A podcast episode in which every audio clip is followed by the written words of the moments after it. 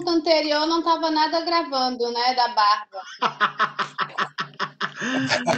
para os amados irmãos, para os irmãos e irmãs que chegaram depois, eu e o Daniel estávamos conversando sobre barba, projetos de fazer a barba crescer, e a Val entrou e ficou escutando caladinha ali. Ela falou: oh, o assunto é barba, eu fiquei calado aqui.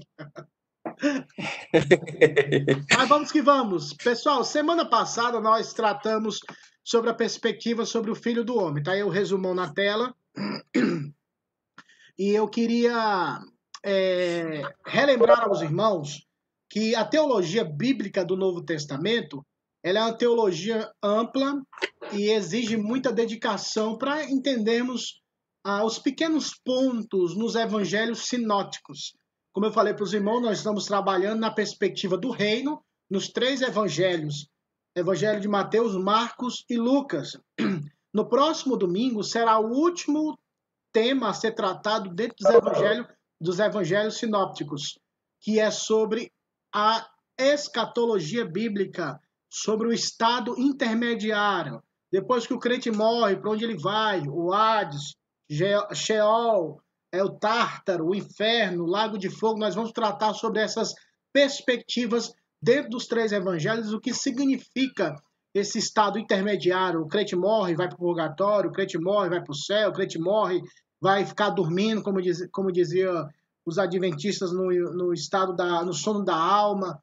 Então, qual é a perspectiva bíblica? Então, na, no próximo domingo nós vamos encerrar os três primeiros evangelhos sinóticos, tratando sobre a escatologia bíblica que vai tratar desses assuntos e logo em seguida nós iniciaremos no quarto evangelho, o evangelho de João, que é um evangelho fantástico como os demais, que trata sobre a divina obra de Jesus Cristo. Ele é Deus, ele é homem, ele é homem, ele é Deus. É no Evangelho de João que nós encontramos a declaração que diz: Eu e o Pai somos um. Então, é o único evangelho que enaltece esse aspecto da divindade, que Deus estava em Cristo e Cristo estava em Deus. Então, nós vamos tratar sobre essa perspectiva, só dando um preâmbulo para vocês terem um entendimento uh, melhor em relação a isso. Então vamos lá. Hoje nós vamos tratar sobre o Filho de Deus. Eu acredito que essa definição, esse, essa forma de chamar o Senhor como Filho de Deus, é, é um termo que, de certa forma, é mal compreendido nos dias de hoje. Todos nós alimentamos a ideia, ou a boa parte, principalmente no contexto brasileiro, porque o contexto brasileiro é um contexto mais místico, espiritual, herdado do catolicismo romano e até sem percebermos, nós temos algumas práticas oriundas da, da cultura católica, da cultura romana. Por exemplo, é, eu acredito que, muito, que todos que estão aqui é, são crentes há muito tempo. Mais de dois, três anos, um ano, acho que já parte de ser crentes maduros é, você diversas vezes você pode encontrar vários tipos de disciplina. O que é a disciplina? É quando a pessoa pratica um ato pecaminoso na igreja e é conhecido, a pessoa confessa, o conselho analisa, o conselho aconselha, e dentro da sabedoria que Deus dá ao conselho, essa pessoa pode ser disciplinada publicamente ou ela pode ser disciplinada veladamente. Ou seja, pecados públicos merecem punição pública, pecados velados, pecados que ninguém sabe devem ser conduzidos e tratados de forma a não causar escândalo na igreja. Um, por exemplo, se um jovem ele engravida a sua namorada, não tem como esconder um, uma barriga, né? Não tem como esconder isso. Não tem como esconder se a pessoa for pega no assalto e aparecer na TV e fulano que pertence à igreja tal foi preso roubando. Então, pecados públicos exigem essa punição pública. E, na igreja, e, na, e nessa herança católica, nós temos a mentalidade na nosso, no nosso subconsciente que os únicos pecados que são passíveis de punição e que, do nosso ponto de vista, são inadmissíveis, quais são? Os pecados nas áreas sexuais. Durante esse, esse, esses 20 anos que eu sirvo ao Senhor Jesus, eu tenho caminhado com o Senhor, eu nunca vi alguém na igreja ser disciplinado por língua grande. Eu nunca vi gente ser disciplinada por fofoca. Eu nunca vi gente sendo disciplinada por mentir. E tudo isso é pecado, irmãos mas nós temos uma tendência de demonizar algumas, alguns pecados e santificar outros pecados. Então, aquela mentirinha, não, a mentirinha ela não, não tem problema não, pastor. Então nós santificamos, nós racionalizamos o pecado. E quando nós racionalizamos o pecado, nós sorrateiramente, Satanás vendo isso, ele começa a incutir, como dizia, usando a linguagem do Antigo Testamento, as pequenas raposinhas que vão destruindo a vinha, que vão destruindo a colheita, vão destruindo a, lavoura. Então elas vão entrando e vão destruindo, destruindo, destruindo, e nós não temos a percepção desse mal, dessa deficiência. Quando a nossa sensibilidade para o pecado ela está sendo cauterizada, quando a pessoa mente, quando a pessoa rouba, ela já não sente mais nada, porque o pecado tem essa força. Eu costumava falar em Brasília, quando dava palestra para jovens e adolescentes, que o pecado tem três funções: o pecado mata, o pecado seca, perdão, o pecado cega, o pecado escraviza e o pecado mata. É o processo, ele cega, ele escraviza e ele mata. Ele cega porque não temos entendimento correto. Ele escraviza porque depois que entramos nele não temos mais força para nos livrarmos sozinhos. E como consequência, diz a palavra que o salário do pecado é a morte. Então, da mesma forma, o termo filho de Deus. Todos nós falamos, todo mundo é filho de Deus. Quem não é filho de Deus? Isso principalmente no Brasil. As pessoas ficavam iradas que os crentes diziam que era filho de Deus. Esses crentes comedor de feijão, esses crentes diz que é filho de Deus. E que esses crentes são muito orgulhosos. O povo orgulhoso, com essa Bíblia na mão, essas mulheres com essa saiona, que se acha a santona, aquela coisa toda. Tomando um cafezinho aqui, viu, irmãos? Se achando uma santona, se achando a mulher um homem perfeito. Então as pessoas têm uma percepção errada. Por quê? Por falta do entendimento bíblico. E quando não temos entendimento bíblico, nós somos reféns das tradições e daquilo que nós aprendemos geração após geração. A minha família não veio de berço evangélico, cristão evangélico. Minha família veio de, berço, de um berço católico, sincretista. Então, minha mãe visitava Umbanda, minha mãe visitava Mesa Branca, tudo. Minha mãe queria uma resposta, queria solução. Então, praticamente, ela tinha a religião católica, mas não era praticante, mas frequentava todas as religiões afro, todas as religiões espíritas. E eu visitando com ela, eu tinha medo, tinha coisa que me dava medo. Me lembro muito bem das imagens, isso me dava muito medo. Então, nessa falta de compreensão, nós herdamos. E quando foi? Quando Deus começava a trabalhar na, na, minha mãe, eu me lembro que ela dizia assim: Meu filho, mas a gente nasceu nessa, a gente tem que morrer nessa, meu filho. Meu, minha mãe meu pai nasceu nessa, nessa religião, né? Meu pai nasceu nessa, minha mãe nasceu nessa, então a gente nasceu nessa religião, gente tem que morrer nela, é nossa tradição. Mas ela não sabia o que era a Bíblia, ela não sabia, é, ela não tinha interesse de ler a palavra, não tinha conhecimento, diferentemente quando o Senhor mudou a vida dela e ela começa agora, começou a meditar a época, todos os dias na Sagrada Escritura, mesmo na simplicidade dela, na, na, na, na limitação dela, ela lia diariamente para aprender com o Senhor, coisa que ela não fazia antes da conversão. Mas ela citava, ela falava expressões, entre outras coisas, que vão passando de geração a geração sem analisarmos. E o termo, como eu falei aqui, ele não é compreendido corretamente nos nossos dias, porque todos nós achamos que somos filhos de Deus. Para esclarecer os irmãos, nós não, perdão, nem todos são filhos de Deus. Todos são criaturas de Deus, criados pelo próprio Deus. Os filhos de Deus são aqueles que creem em Jesus Cristo e pelo poder do Espírito Santo são transformados filhos de Deus porque creem no nome do Senhor. Quando nós entrarmos no Evangelho de João, tem um versículo que trata sobre isso, no capítulo 1, versículo 12. O Senhor Jesus diz, perdão, João falando do Senhor. Ele veio para o que eram os seus, mas os seus não receberam. Mas a todos quanto o receberam, deu-lhes o poder de serem chamados filhos de Deus, para aqueles que creem no seu nome. Então, se tornar filho de Deus pressupõe o quê? Que eu não sou filho de Deus, porque eu não era filho de Deus. Mas a partir do momento que eu conheço o Filho de Deus, o Senhor Jesus Cristo, verdadeiramente eu me torno filho de Deus, eu creio nele e ele me transforma, ele muda a minha vida, minha, minha mentalidade, o meu coração. Todavia, é um termo muito aceito e usado historicamente no âmbito moral religioso. Essa que eu falei foi a briga externa. Agora a gente vai falar de uma briga interna. Qual é essa briga interna? é que até mesmo no meio da cristandade evangélica, algumas pessoas têm a filosofia do ecumenismo. O que é o ecumenismo? Ecumenismo é a filosofia, o entendimento de que todas as religiões podem andar juntas, que todas as religiões têm que achar um ponto em comum e comungarem entre si. A máxima, a, o lema máximo das, das pessoas que acreditam no ecumenismo eles falam: o amor nos juntas. O amor, perdão, a doutrina nos separa, o amor nos une. A doutrina nos separa, o amor nos une. Mas eles não entendem que a doutrina bíblica é a manifestação do amor de Deus em nos ensinar o caminho da vida.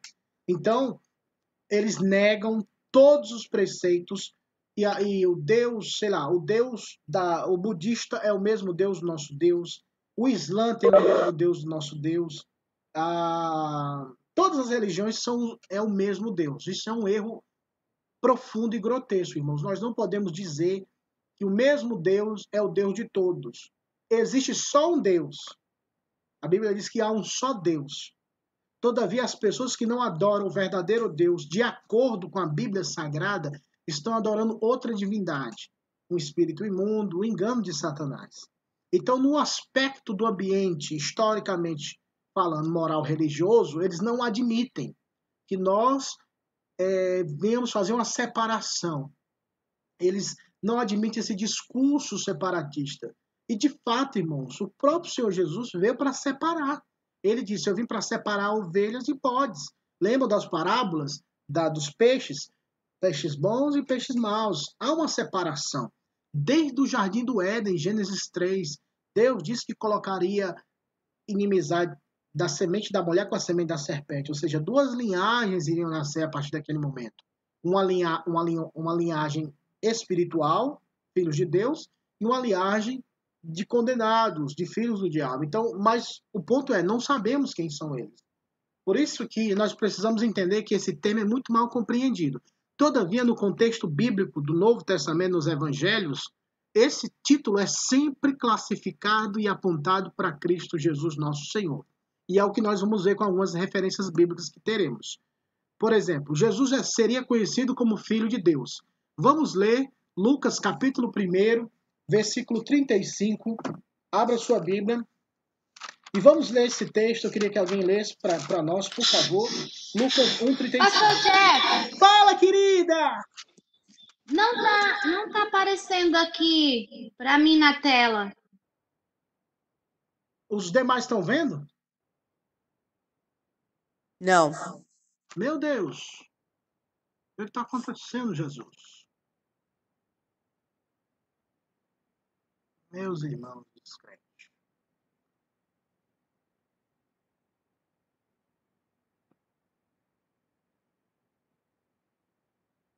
Deixa eu tentar de novo aqui, irmãos.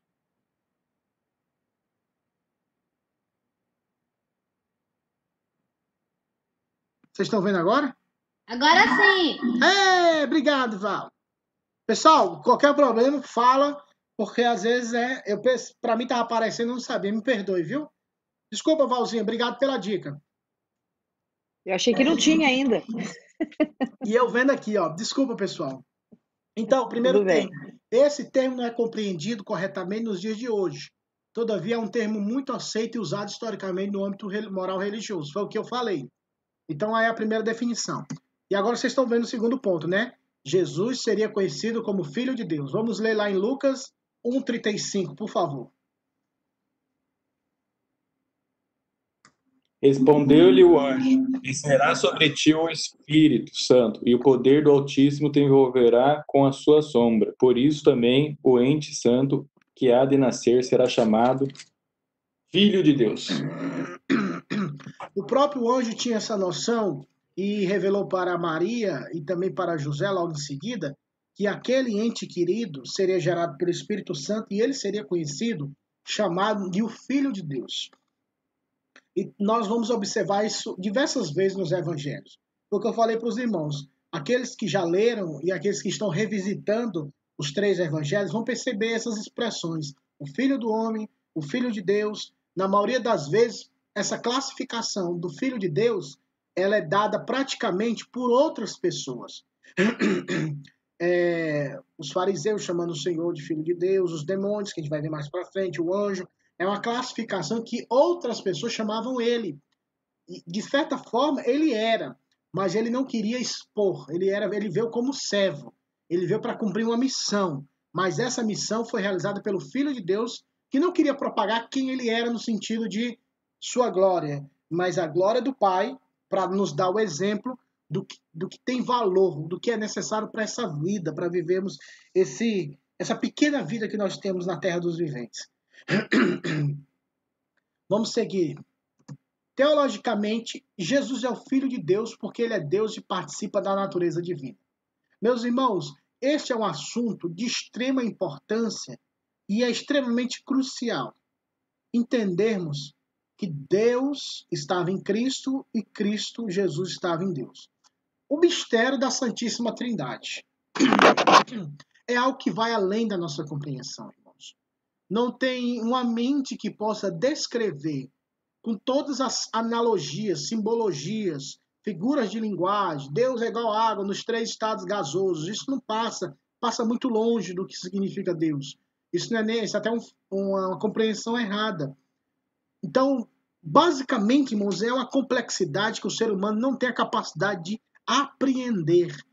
O ser humano ele tem que acreditar por fé.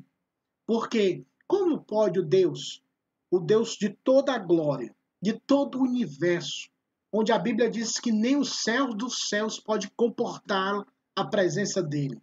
Que quando ele aparece lá no livro do Apocalipse, acho tão linda essa parte, que quando Deus aparece, o trono de Deus aparece nos céus, não se encontrou lugar para céus e terra. Ou seja, tiveram que se esconder, tiveram que diminuir, porque ele era tão enorme, tão gigantesco, tão, tão glorioso, que os céus que vemos hoje, a terra que vemos hoje, elas ficaram bem pequenininhas diante do, do trono de Deus. Então a grandiosidade do eterno é algo inimaginável. E sendo três em uma pessoa, a compreensão fica bem complicada quando queremos entender racionalmente. Tem um teólogo chamado Strong, é, tem até um dicionário bíblico, que é um dicionário sobre palavras bíblicas. Ele dizia que a doutrina da Trindade não é compreendida pela razão, mas pela revelação. Que revelação é essa? É aquela compreensão interna que nós aceitamos e nos submetemos pela fé. Ainda que não entendemos plenamente, mas nós confiamos ainda que não entendamos plenamente, mas nós descansamos. Foi o que o patriarca Jó disse. A tua grandeza, o teu poder é tão grande que eu só me coloco diante do pó, diante das cinzas. Quando ele se arrepende lá, a partir do capítulo 40 em diante. Que ele fala, eu falei de coisas que eu não sabia, eu só te ouvia, eu só sabia, eu te conhecia de ouvir falar, mas agora os meus olhos te veem, e hoje eu lamento a minha miséria no pó e na cinza porque Deus é grandioso em todos os seus aspectos, irmãos.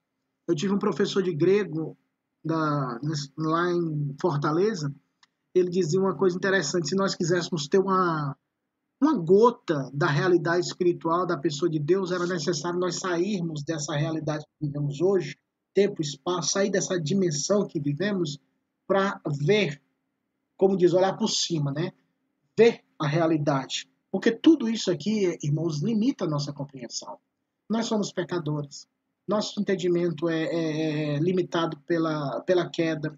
Nós precisamos da iluminação do Espírito Santo. E mesmo tendo a iluminação do Espírito Santo, não entenderemos completamente.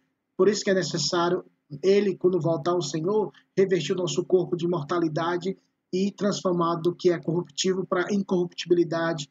Então, é um processo que nós iremos viver ainda no futuro, que já começou agora, que nós podamos, podemos amadurecer. Foi até o tema da irmã Sandra sexta-feira sobre amadurecimento espiritual. Nós precisamos amadurecer dia após dia, irmãos.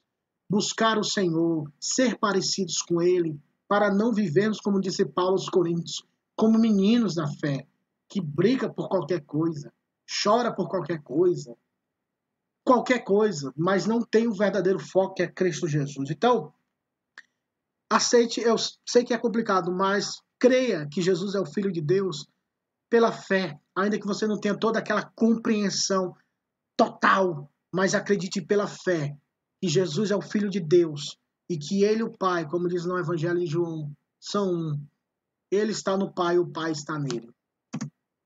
Vamos lá, o Filho de Deus nos Evangelhos. Marcos o apresenta como tal. Vamos lá, Marcos, capítulo 1, versículo 1. Quem achou, por favor, leia para nós.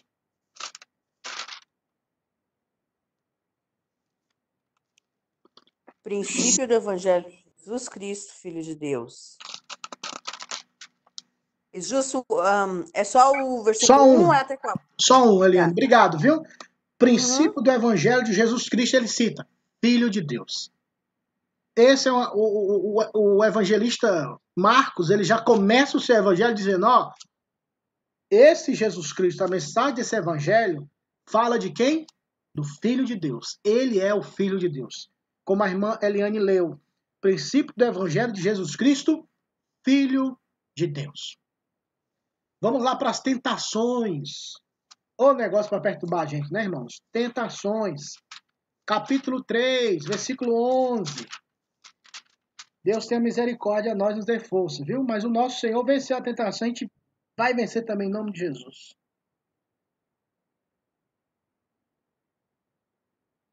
Perdão, irmãos, é 3, 11, não, errei, é, é 4, 4, 5.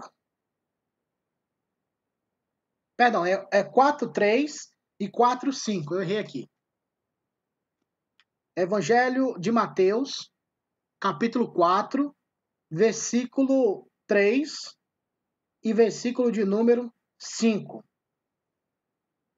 Então o tentador, aproximando-se, lhe disse: Se és filho de Deus, manda essas pedras se transformarem em pães. Então o diabo levou a cidade santa, colocou sobre o pináculo do templo. 3, 4, 5. É 4, só 3, isso, 5. pode ler o 6 agora. Aí disse-lhe: Se és filho de Deus, atira-te de abaixo, porque está escrito: Aos seus anjos ordenará a teu respeito que te guardem. O, o interesse, irmão, de lermos essas passagens, eu errei aqui na, na, na referência, desculpa, mas Uhum. é mostrar que o próprio Satanás fala para Jesus: se és o filho de Deus. Ele reconhece, ainda que de forma condicional, mas ele atrela para que Jesus se posicionasse, ou até mesmo de forma soberba, para que ele incentivasse Cristo a pecar. Porque ele fala: ó, tu não é filho de Deus? Então, se tu é filho de Deus, o que, é que você tem que fazer? Você tem que transformar essas pedras em pães. Você tem que comer. Você é filho do rei. Você tem que comer do bom e do melhor dessa terra. Entendeu? E Jesus repreende Satanás. Da mesma forma no verso 5 e no verso 6. Se és o filho de Deus, atira-te abaixo, porque está escrito. E olha, perceba, Jesus em nenhum momento ele se apresentou como filho de Deus desde o início do seu ministério. Ele simplesmente, como foi falado no batismo de João, que a gente vai ler agora, capítulo 3, versículo de número 16 e 17. 3, 16 e 17. Mateus, uma nova leitura.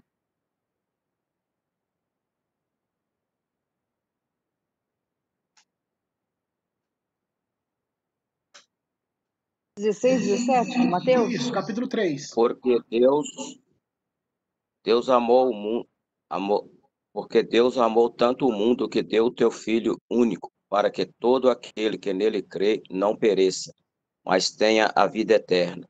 Deus enviou o seu Filho ao mundo, não para condenar o mundo, mas para salvá-lo por meio dele. Obrigado, Jonas. João, mas era Mateus. Mas foi bom que pelo menos citou aí que quando fala que é o filho, né? Deus enviou o filho. É- é Mateus 3, 16 17. Esse aí vai daqui mais um domingo que a gente vai falar de João. Mas foi bom. Bati- Batizado Jesus saiu logo da água, e eis que se lhe abriram os céus, e viu o Espírito de Deus descendo como pomba vindo sobre ele. E eis uma voz dos céus que dizia: Este é o meu filho amado, em quem me comprazo.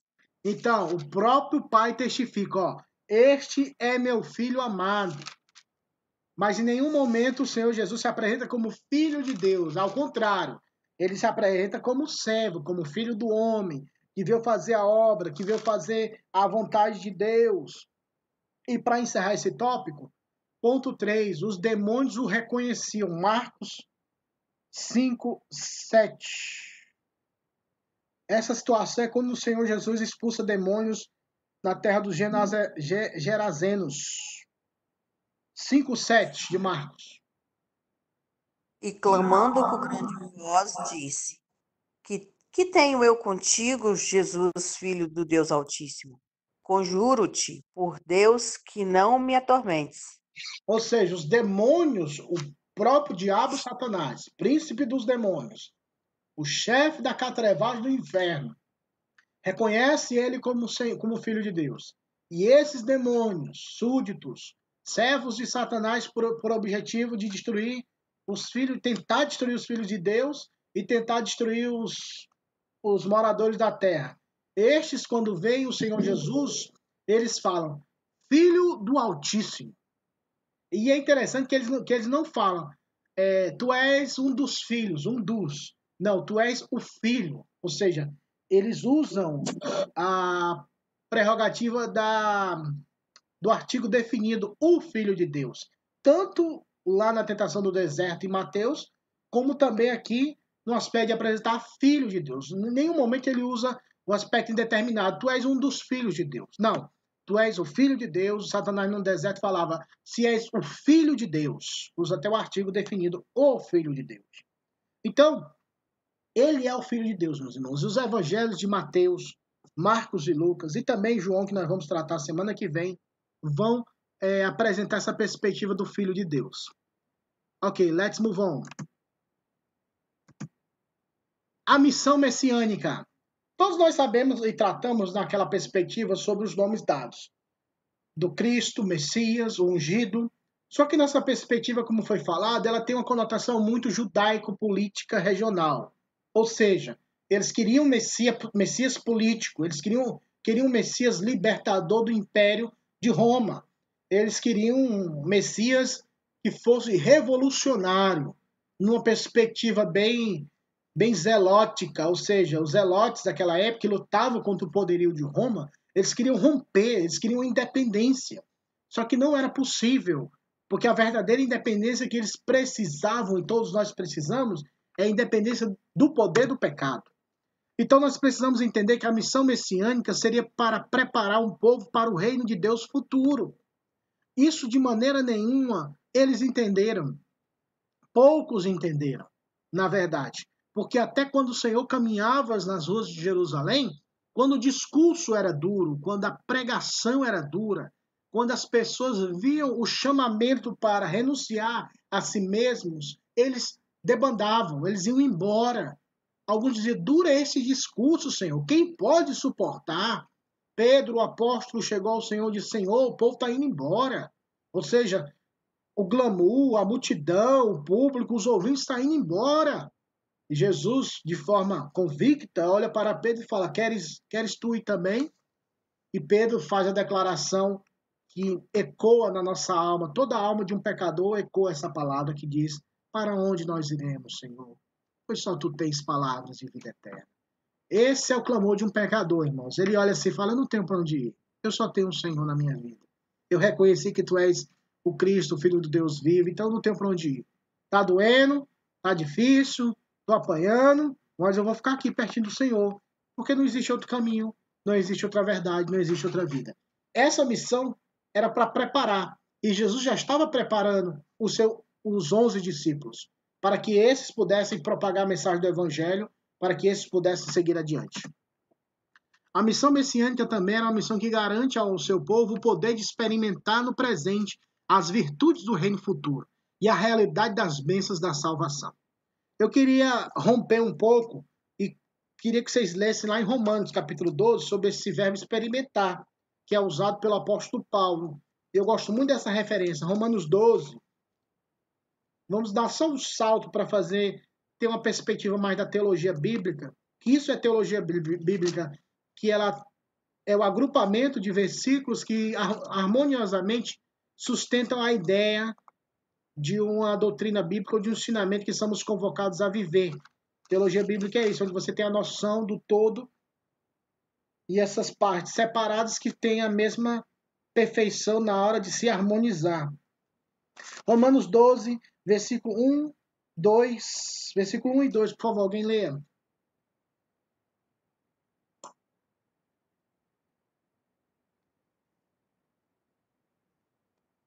Rogo-vos, pois, irmãos, pelas misericórdias de Deus, que apresenteis o vosso corpo por sacrifício vivo, santo, agradável a Deus, que é o vosso culto racional. E não vos conformeis com esse século, mas transformai-vos pela renovação da vossa mente, para que experimenteis qual seja a boa, agradável e perfeita vontade de Deus. Percebo que Paulo usou para que experimenteis qual seja boa, agradável e perfeita vontade de Deus. E o texto fala, a, a, a, o resumo, a sentença que apresenta que ele deu esse poder para experimentarmos no presente as virtudes do reino futuro e a realidade das bênçãos da salvação. Meus irmãos, no Evangelho de João, há diversas passagens que o próprio Senhor Jesus afirma que aquele que crê em mim tem a vida eterna. Não é um aspecto que terá a vida eterna. Ele tem, claro que ele terá no futuro escatológico, da escatologia bíblica, que há de se concretizar no final, na morte ou no, na, no retorno do Senhor através do arrebatamento.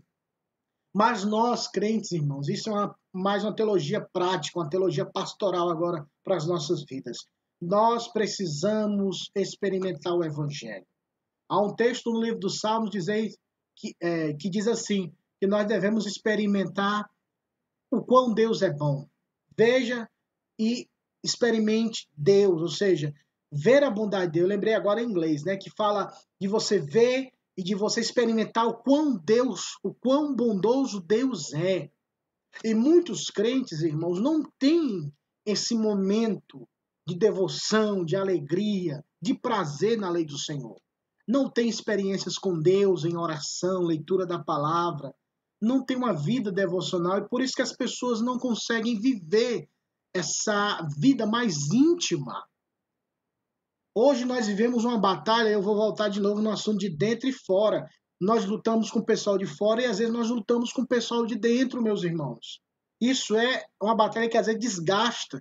Essa semana eu estive escutando o pastor John Piper, um pastor com quase 70 anos de idade, com 50 anos de ministério, mas isso aí doesn't matter. Você pode ter 100 anos de ministério, se não amar a Bíblia, não adianta de nada. Mas uma coisa que o John Piper, um senhor de idade, ele disse na pregação dele, ele disse que todos os dias, irmãos, não tem um dia que ele não medita na lei do Senhor. Não tem um dia que ele para durante alguns minutos, lê um texto e medita naquele texto e ora sobre aquele texto. Muitas vezes nós temos tempo para tudo, irmãos. E a vida vai passar, irmãos. A vida vai passar e nós nos alimentamos a semana toda de coisas e de fatos que não são espirituais. É quando nós chegamos no momento do culto, no momento do estudo ou qualquer outra realidade mais bíblica, nós nos sentimos um pouco distantes, um pouco tristes, ou parece que não tem conexão. Então nós precisamos ter muito cuidado, meus irmãos. Principalmente eu, isso é mais para jovem, adolescente, até pessoas maduras homens e mulheres, nós às vezes passamos a semana nos empanzinando com as coisas do mundo, enchendo nossa, nosso estômago espiritual, mental, com as coisas do mundo. Aí, quando no final de semana a gente, a gente vai ficar uma hora, uma hora e meia no culto, a gente não tem prazer, irmãos, porque durante a semana não teve um momento de devoção, você não experimentou as virtudes do reino.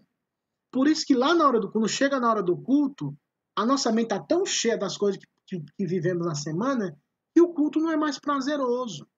É aquilo que o pastor Hernandes Lopes tem uma frase que ele diz que sempre não haverá é, vida no culto quando a vida não for um culto. Não haverá vida no culto quando a minha vida não for um culto. Eu tenho que viver uma vida que cultua o Senhor, que adora o Senhor. Eu penso nele, eu lembro dele, eu converso com ele. Eu, quando eu estou dirigindo meu carro, Jesus, está difícil, tem coisas. Senhor, eu quero te, te adorar pela beleza que tu és, pela obra que tu está fazendo na minha vida, vida da minha família. Sou pecador, conversar com o Senhor. Então, durante isso é complicadíssimo. É uma batalha cruel e uma batalha, como é como o termo, é desonesta. Porque nós passamos a semana toda, muitas vezes, com as questões eletrônicas, filmes, videogames, celular, trabalho e tá, tá, tá, tá, tá. Aí quando temos uma hora e meia para adorar o Senhor, não vai funcionar. Por quê? Porque durante a semana nós passamos quase que sei quantas horas desconectados de Deus de Cristo. E quando a gente vai tentar conectar, fica falhando o nosso Wi-Fi celeste espiritual. Fica falhando. Por quê? Porque durante a semana não tivemos esse, esse poder que Deus nos deu para experimentar. Então, meus irmãos, eu quero incentivar os irmãos que me ouvem, me assistem, a que vocês criem uma vida devocional ao Senhor. Qual foi a última vez que, dependendo da sua realidade, você dobrou o seu joelho no pé da sua cama, no seu sofá, ou você antes de dormir parou, silenciou e pensou no Senhor, falou com Deus?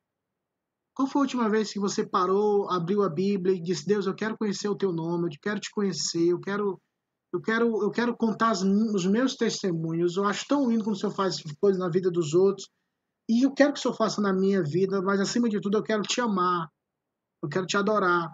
Então nós precisamos experimentar, meus irmãos, o quão que como o Senhor é bom. E ele nos deu esse poder de experimentar no presente. Tanto nos evangelhos nós conseguimos ver isso, como também Paulo fala para que experimenteis. Paulo disse isso. Nós podemos experimentar qual seja a boa, perfeita agradável vontade de Deus. Mas se não tiver conectado, como vamos experimentar? Se durante a semana não temos momento com o Senhor, como vamos nos experimentar?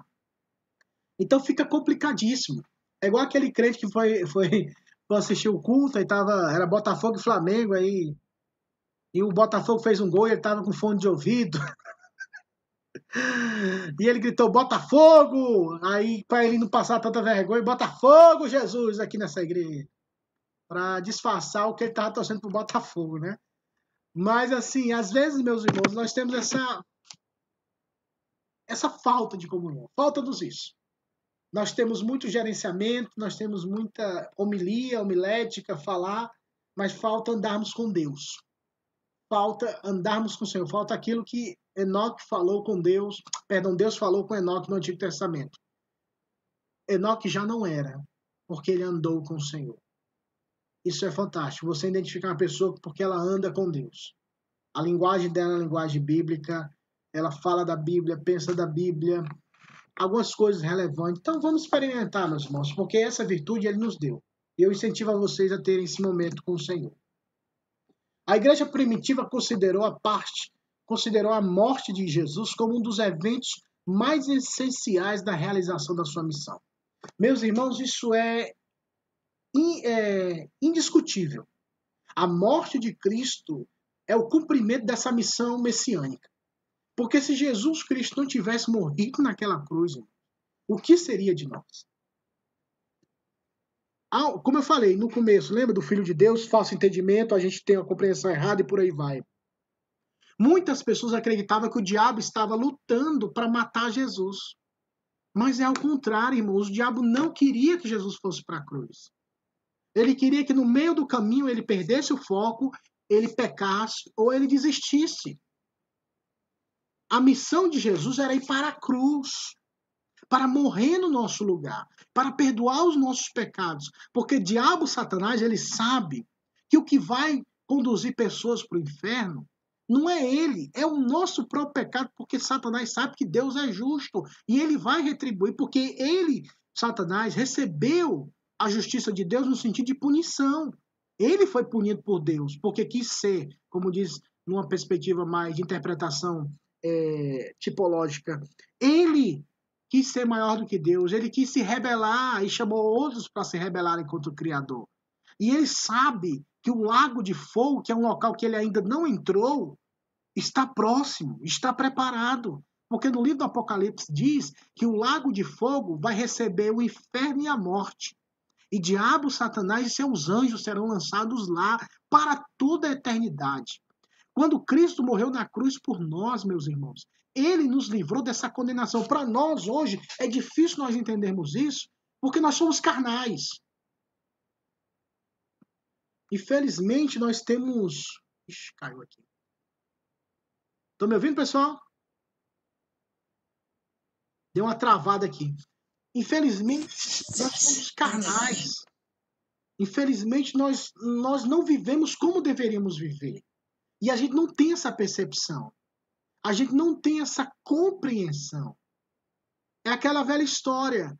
Ah, eu vou, eu vou ser crente quando eu ficar velhinho, porque acha que essa vida deve ser vivida longe de Deus.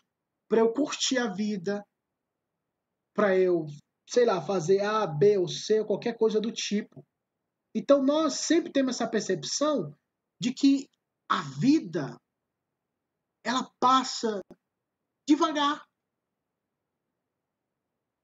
Tá tendo problema com a rede. Vocês estão me ouvindo?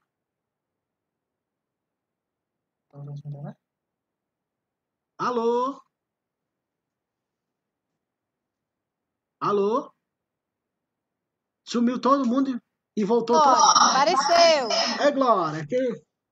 Vamos lá, porque o negócio tá quente. Como dizia amigo meu, o capeta tá com raiva. Então, nós somos, irmãos, carnais, e nós precisamos parar com isso, irmãos, e buscar o Senhor, porque Ele morreu na cruz por nós. Irmãos, é algo que mexe, deve mexer com a gente, as coisas de Deus, as coisas de Cristo. A gente não pode ficar é, familiarizado no sentido de desprezar.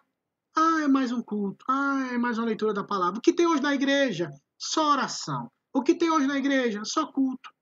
Então a gente banaliza essas perspectivas até no nosso linguajar. Isso demonstra que a nossa indiferença. E a morte de Cristo na cruz, irmãos, é algo tão inexplicável para nós que beira a, a loucura, se, se queremos entender humanamente falando.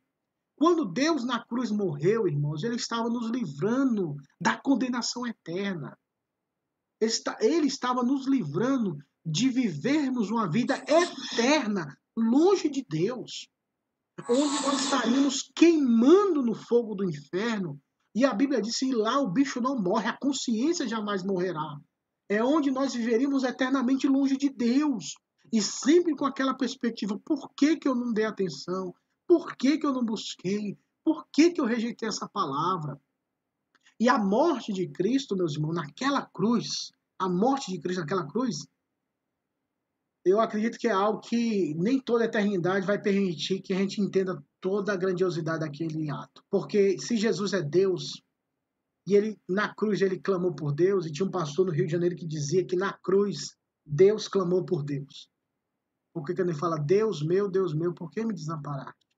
Era o próprio Deus naquela cruz para morrer no nosso lugar. Por isso que a igreja é primitiva e nós também consideramos que a morte de Cristo é o momento da glória. É o momento do ápice, é o momento da, da beleza. É o momento de onde o Filho de Deus, através da sua morte, vence principados, potestades e paga pelos nossos pecados. Ele tomou o nosso lugar. Por isso, irmãos, que algumas pessoas não entendem, não entendem essa perspectiva da missão de morrer no nosso lugar, que é o quarto ponto. Lembram-se do jardim do Getsemane, quando o Senhor Jesus chora e ora intensamente pedindo ao Pai, Pai, se possível for, passa de mim esse cálice. Eu tenho entendimento, irmãos, algumas pessoas interpretam como se Jesus não quisesse ir para a cruz. Eu não interpreto dessa forma, porque várias vezes nos evangelhos ele fala: Eu vim para isso. Foi por isso que eu vim ao mundo. Ele sabia da sua missão de ir à cruz. Mas o que estava acontecendo ali? Quando a Bíblia fala, o Senhor Jesus diz: Se possível for, passa de mim esse cálice. Na Bíblia, cálice, você lembra do quê? as sete taças, que é os, sete, os sete cálices da ira de Deus, os sete selos e as sete trombetas. Ou seja, quando ele fala, passa de mim esse cálice, é que naquele momento, na cruz, Jesus iria receber a ira de Deus em nosso lugar. Alguns teólogos afirmam que na cruz Jesus estava no inferno, porque naquele momento ele estava recebendo toda a punição dos nossos pecados e estava separado de Deus de uma forma que eu não sei te explicar como Deus se separou dele mesmo. É um negócio que vai, como eu te falei, beira a loucura do entendimento racional. Deus se separou dele mesmo no sentido de ali estava todos os pecados do seu povo sendo punidos em Cristo. E quando Jesus fala assim, meus irmãos, perdão, se o Senhor puder, se for possível, passa de mim esse cálice. Meus irmãos, antes, a gente vai ver isso no Evangelho de João, antes só existia Pai, Filho e Espírito Santo, antes de todas as coisas. A perfeita harmonia da Trindade. Só existia amor, compreensão e harmonia entre eles três. Só que agora, no tempo e espaço, o Filho de Deus vem para viver, para realizar e para receber aquilo que ele nunca recebeu em toda a eternidade. O filho nunca recebeu a punição do pai, porque o filho nunca desobedeceu o pai. E nem o Espírito Santo era perfeita harmonia. Mas naquele momento o filho iria receber algo que ele nunca recebeu. Por isso que ele falou: se possível for, passa, porque eu nunca tive isso, eu nunca passei por essa situação de receber tua ira, o teu castigo, a tua punição, a separação. Eu sempre tive perto do Senhor, eu sempre tive relacionamento contigo e agora eu vou estar separado de ti. E isso isso dói. Então, se possível for, passa. Mas se não puder, ser a tua vontade. Então, meus irmãos, isso é inacreditável o que aconteceu na cruz. É algo que tem que deixar a gente boca aberto, tem que deixar a gente assim quebrantado e dizer: Deus, muito obrigado. Vamos meditar mais na cruz de Cristo, irmãos. Vamos meditar mais no que o Senhor Jesus, porque essa missão messiânica está nos evangelhos de Mateus, Marcos e Lucas, todos os evangelhos, todos falam da morte do Senhor. A unanimidade nessas questões é que os evangelhos falam da morte do Senhor. Irmã Sandra. Eu queria só fazer um comentário que o, o, Tim Keller, ele fala que é a única vez que Jesus chama Deus de Deus e não de Pai. É Porque ali ele perde a filiação para que nós sejamos filhos. Ele troca com a gente de lugar. Isso. Isso é né? é verdade, Maçã. Então nós diríamos, é, nós diríamos, meu Deus, né? E ele sempre usou o termo pai, né? Então ali ele faz aquela troca de lugar. Só um comentário, assim. E obrigado achei pela contribuição. Obrigado pela contribuição que enriquece mais aí do nosso entendimento, irmãos. E bem colocada a citação que a irmã Sandra fez para que nós entendêssemos essa, esse momento tão glorioso. Por isso, irmãos, você vai encontrar vários livros de teólogos e pastores escrevendo sobre a cruz. Porque a cruz, irmãos, é o assunto que tem que ser a pauta principal das nossas pregações. Pregador que não fala da cruz em qualquer situação, que não fala da vida do Senhor Jesus, irmãos, ele deixou de pregar o evangelho, porque o evangelho é a vida e a morte do Senhor Jesus Cristo, fazer essa conexão. E uma das coisas que a gente tem que parar para pensar, vocês se lembram, eu vou deixar isso aqui para vocês meditar, pensar, porque quando o Senhor morreu e ele ressuscitou ao terceiro dia, ele se apresentou aos seus discípulos e os discípulos viram o Senhor e se alegraram. Mas Tomé duvidou. E o que aconteceu? Jesus disse: Tomé, coloca o quê? Coloca o teu dedo aqui nas minhas mãos. Coloca o teu dedo aqui do meu lado, tipo, para ver as feridas. Meus irmãos, no livro do profeta Zacarias, tem um texto que me faz chorar sempre. Deus fala que era o Senhor Jesus. Alguém chega para ele e fala assim: Que feridas são essas? E o, a pessoa de Cristo fala: Essas são feridas que foram feita, feitas na casa dos meus irmãos. Ela foi feita na casa dos meus amigos, meus irmãos. Meus irmãos, por que, que se Jesus ressuscitou e as feridas permaneceram. Você parou para pensar nisso? Por que, que as feridas permaneceram? Porque o corpo dele praticamente foi dilacerado pelos chicotes, por tudo. Ô, pastor, não foi para não dizer que, que é um espírito, é, é para dizer que ele foi reencarnado em, no corpo, assim que eu quero dizer. Eu não sei explicar, mas é para dizer que não é foi um espírito de Jesus que, que, que eles viram, mas sim o próprio Jesus reencarnado, o corpo dele, o corpo, o próprio corpo dele. Eu entendo, Daniel. Mas parou para pensar por que, que só essas feridas permaneceram? Porque ele poderia vir sem essas feridas e dizer: toca aqui, ó, pode passar a mão. É palpável, é tangível. Mas as feridas da mão, ele é interessante que fala: coloca aqui na, na, na, os cravos e aqui do lado, que foi a lança. Eu acredito que essa resposta, irmãos, ela está lá em Hebreus, mas ela é muito mais. Então peço que vocês meditem nisso, que a Bíblia diz que ele fez um sacrifício eterno. Aí aqui a gente poderia até conjecturar. Se é um sacrifício eterno, então quer dizer que eternamente ele vai trazer sobre si essas marcas, para que os seus filhos nunca esqueçam que um dia ele morreu por eles. E a Bíblia fala lá no livro do Apocalipse que ele tem uma vestidura que ela é pintada, salpicada por sangue. Então, são coisas que a gente tem que pensar na morte do Senhor. E essa morte, que foi em nosso lugar, para gerar vida aos nossos corações, meus irmãos. Então, pense em Cristo. Pense na morte de Cristo.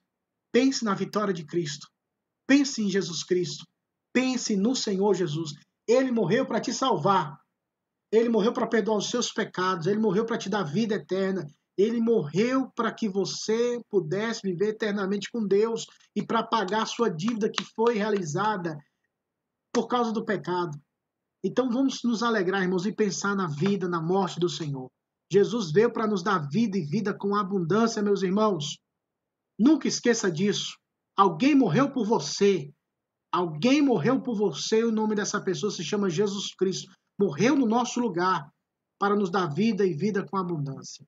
Ele morreu no nosso lugar. Ele cumpriu a missão messiânica. E no final ele diz: tudo está consumado, ou seja, foi cumprido, foi resolvido, foi pago, tudo. Aleluia por isso, irmãos. Meus irmãos, eu queria só falar um assunto antes de nós encerrarmos. Semana que vem, como eu falei, nós vamos começar a escatologia bíblica nos sinópticos. Mas antes eu queria só, porque nos livros de teologia bíblica do Novo Testamento, eles têm um ponto, e eu não quis colocar aqui para não. Porque seria muito. Eu, seria, eu acho que seria muito pesado o assunto, mas trata. Mas para deixar vocês inteirados. Há uma linha na teologia bíblica do Novo Testamento que é considerada pelos liberais como a busca do Jesus histórico. A busca do Jesus histórico. Este é um assunto onde teólogos técnicos, teólogos liberais, eles querem divorciar o Jesus da fé, o Cristo da fé e o Jesus histórico. Como é isso? Eles acreditam que existam outras fontes, fora os evangelhos, que falam de Jesus Cristo. Porque os, os, o Jesus dos evangelhos é um Jesus místico, é uma representação da fé dos discípulos na pessoa de Cristo. Esses teólogos, eles não acreditam que Jesus é o filho de Deus, que Jesus é transcendental, que Jesus curou e operou, mas que esse Jesus teve esse poder que foi falado pelos discípulos, porque os discípulos projetavam nesse homem chamado Jesus poder, milagres e curas. Para exemplificar e melhor, a gente aquelas histórias. Rapaz, eu conheci o João, cara. Pensa no cara carregava, ele carregava um toco assim, de, de madeira nas costas. A gente começa a criar as, as, as, as narrativas por, pela nossa impressão. Rapaz, eu tive, tive um amigo, cara, que ele, ele brigou com três e não levou um murro, cara. O cara era forte. Então, começa a criar essa perspectiva mais da fé, daquilo que nós acreditamos e aplicamos nesse, nesse indivíduo. Quem já assistiu um filme aqui, Hércules, o novo filme do Hércules, que eu não sei qual foi o ator, mas eu acho que era o cara que fez o The Rock do, do Fast Furious, que é o, o. Esqueci o nome dele em inglês, mas é o The Rock, aquele negãozão. Parece um monstro. Ele fez um filme chamado Hércules, que ele tinha superpoderes. Só que no final apresenta que ele não tinha real, realmente superpoderes mas ele conseguia sair das situações assim mais incríveis por causa que os amigos deles, os amigos de Hércules, o ajudavam. Então, se ele estava preso numa, numa, numa, barra de ferro, os amigos quebravam e tiravam várias pessoas, e as pessoas, rapaz, você acredita que Hércules estava preso e quebrou as barras de ferro? Mas não, ele não quebrou, foram os amigos que quebraram. Então, o que acontece? Você cria aquela, aquela perspectiva mística. Então, o que, é que acontece com os teólogos liberais? Eles acreditam que Jesus não teve esse poder. Então ele foi, foi dado esse poder a Jesus por causa dos discípulos. Os discípulos que acreditavam nele, que pensavam que ele curava, que pensavam que ele fazia isso. Então eu não quis trazer esse assunto porque ele é muito amplo. E eu acredito que vocês são crentes. Eu acredito que os irmãos pertencem ao Senhor. É, eu acredito que os irmãos estão aqui porque temem ao Senhor e querem andar com o Senhor. Mas para ilustrar, é, só para um aspecto introdutório, É, em, o nome do tem um livro do Rodolfo Bultmann, que era um pastor alemão, que era Em Busca do Jesus Histórico, onde ele faz essa, essa diferenciação, esse divórcio.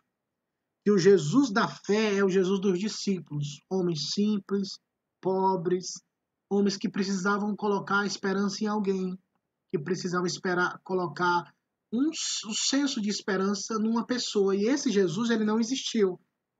Aí por isso que eles procuram o Jesus histórico, o Jesus que tem data, o Jesus que está no aspecto histórico. Por quê? Porque eles acham erro na Bíblia, eles acham erro na datação histórica, eles analisam o texto criticamente. A teologia, irmãos, ela é boa, só que tem, alguma, tem algumas alas da teologia que é muito perigoso e eu não indicaria que os irmãos lessem depois de ter um nível de maturidade muito grande.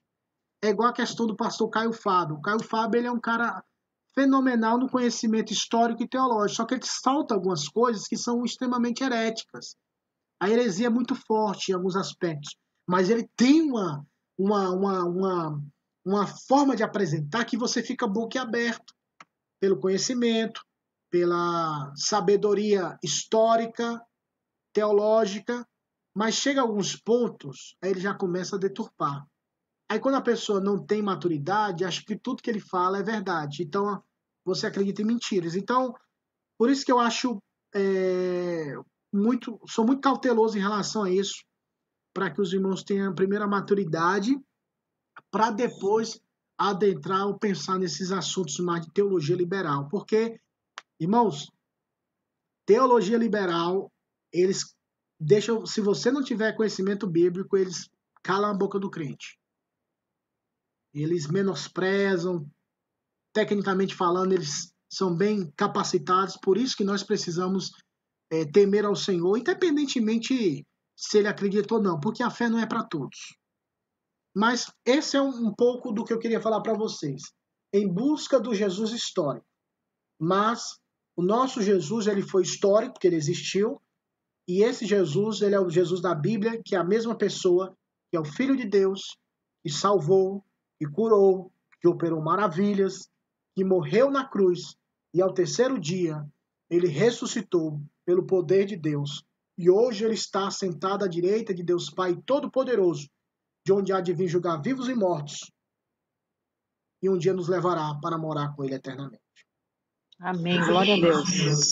Escatologia bíblica no sinóptico. Se prepare para essa realidade. Vamos falar do inferno, vamos falar de morte. Bate na madeira, crente. Minha, a gente falava isso, né? Ei, não fala de morte, não. Deus o livre. Amém, amém. Vamos falar do inferno, dos capeta, tudo aí. Se Deus quiser. Então se prepare, pegue versículos. Talvez seja um pouco. Se puderem chegar no horário para a gente poder já agilizar alguns assuntos, vai ser porque são assuntos que chamam, né? Mas e, e se morrer? Sempre é o se. Mas, mas se, mas se, e se, e se. Tá bom? Pastor, vai ser no mesmo horário no próximo domingo? Isso, 10 horas, 10 horas. Talvez porque a gente possa é, aproveitar o, o, tempo, possa até esticar um pouco, 11 10 11 15 porque o assunto é bem amplo e sempre nós temos questionamentos sobre o inferno, depois que morre, é, paraíso. Nossa, vai ser no horário da tarde, então? A orientação que eu tive, Daniel, é que nós continuaremos, continuaremos com as escolas bíblicas dominical. O culto dia 21 vai ter um horário específico, vai ser provavelmente no final da tarde. Eu acredito que seja por volta lá de 5, 6 da tarde. Mas ainda vai ter, o conselho vai se reunir amanhã, parece, para definir quantas pessoas vão, como é que vão ser, se. Porque tem um limite, né, para ir. E vai ser os eleitos, né, para ir. então a gente vai ter Ou que. talvez vai ser dois cultos, né? Será, seria bom dois cultos. Acho que seria até uma forma de todos poderem, mas de forma separada, né? Parece que sim. Mas vamos aguardar. Com certeza, quando eles souberem a notícia, eles vão divulgar no grupo lá do Telegram e vão deixar todo mundo informados. Tá bom, meus queridos? Alguma pergunta?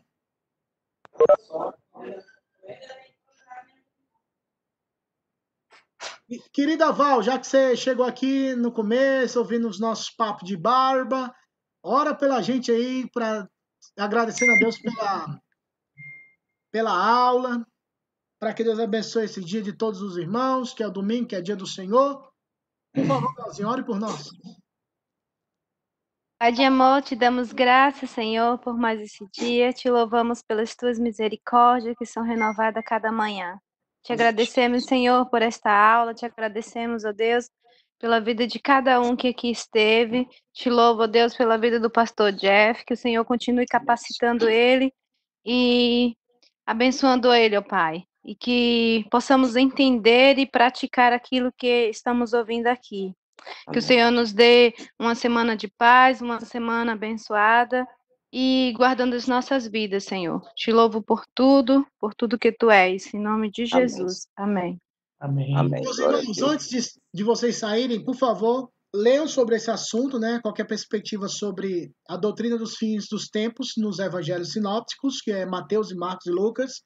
E se já puder, iniciar a leitura do Evangelho de João, porque a gente vai iniciar João daqui. No próximo domingo é o último domingo dos, dos três evangelhos, e nos domingos subsequentes a gente vai iniciar o Evangelho de João. Então é bom que os irmãos estejam inteirados, já leiam, é gostoso. Domingo esse trem vai ser polêmico. Eita, vai ser fogo, Valzinha. Vamos expulsar os Eita, caretas Jesus. aqui, ó.